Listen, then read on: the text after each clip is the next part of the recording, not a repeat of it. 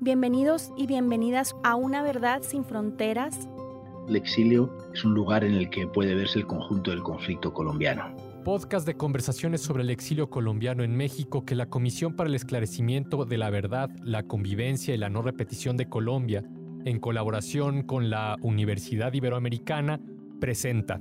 Y nos tuvimos que quedar aquí. Mi madre fue allanada, mis hermanos perseguidos y nos dijeron no, no regresan Aquí no van a poder trabajar.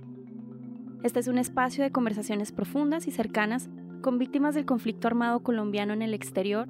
Despertarse uno cuando suena el WhatsApp para ver que hay otra masacre y, y más tardecito hay otra masacre.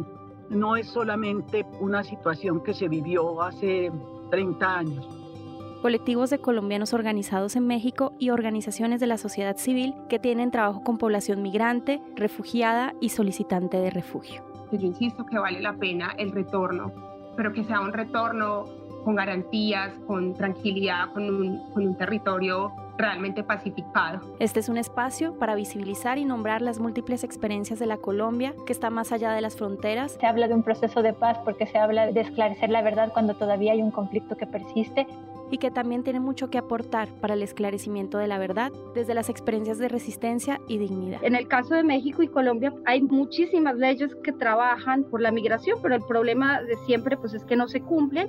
Tenemos el gusto de acompañarles Pablo Reina y Diana Silva. La violencia y el terror nos han dejado una huella imborrable en la memoria y en el corazón.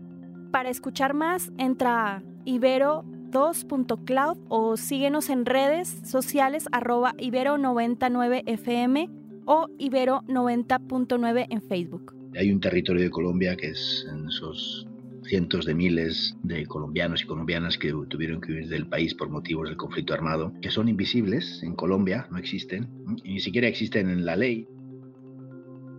Una verdad sin fronteras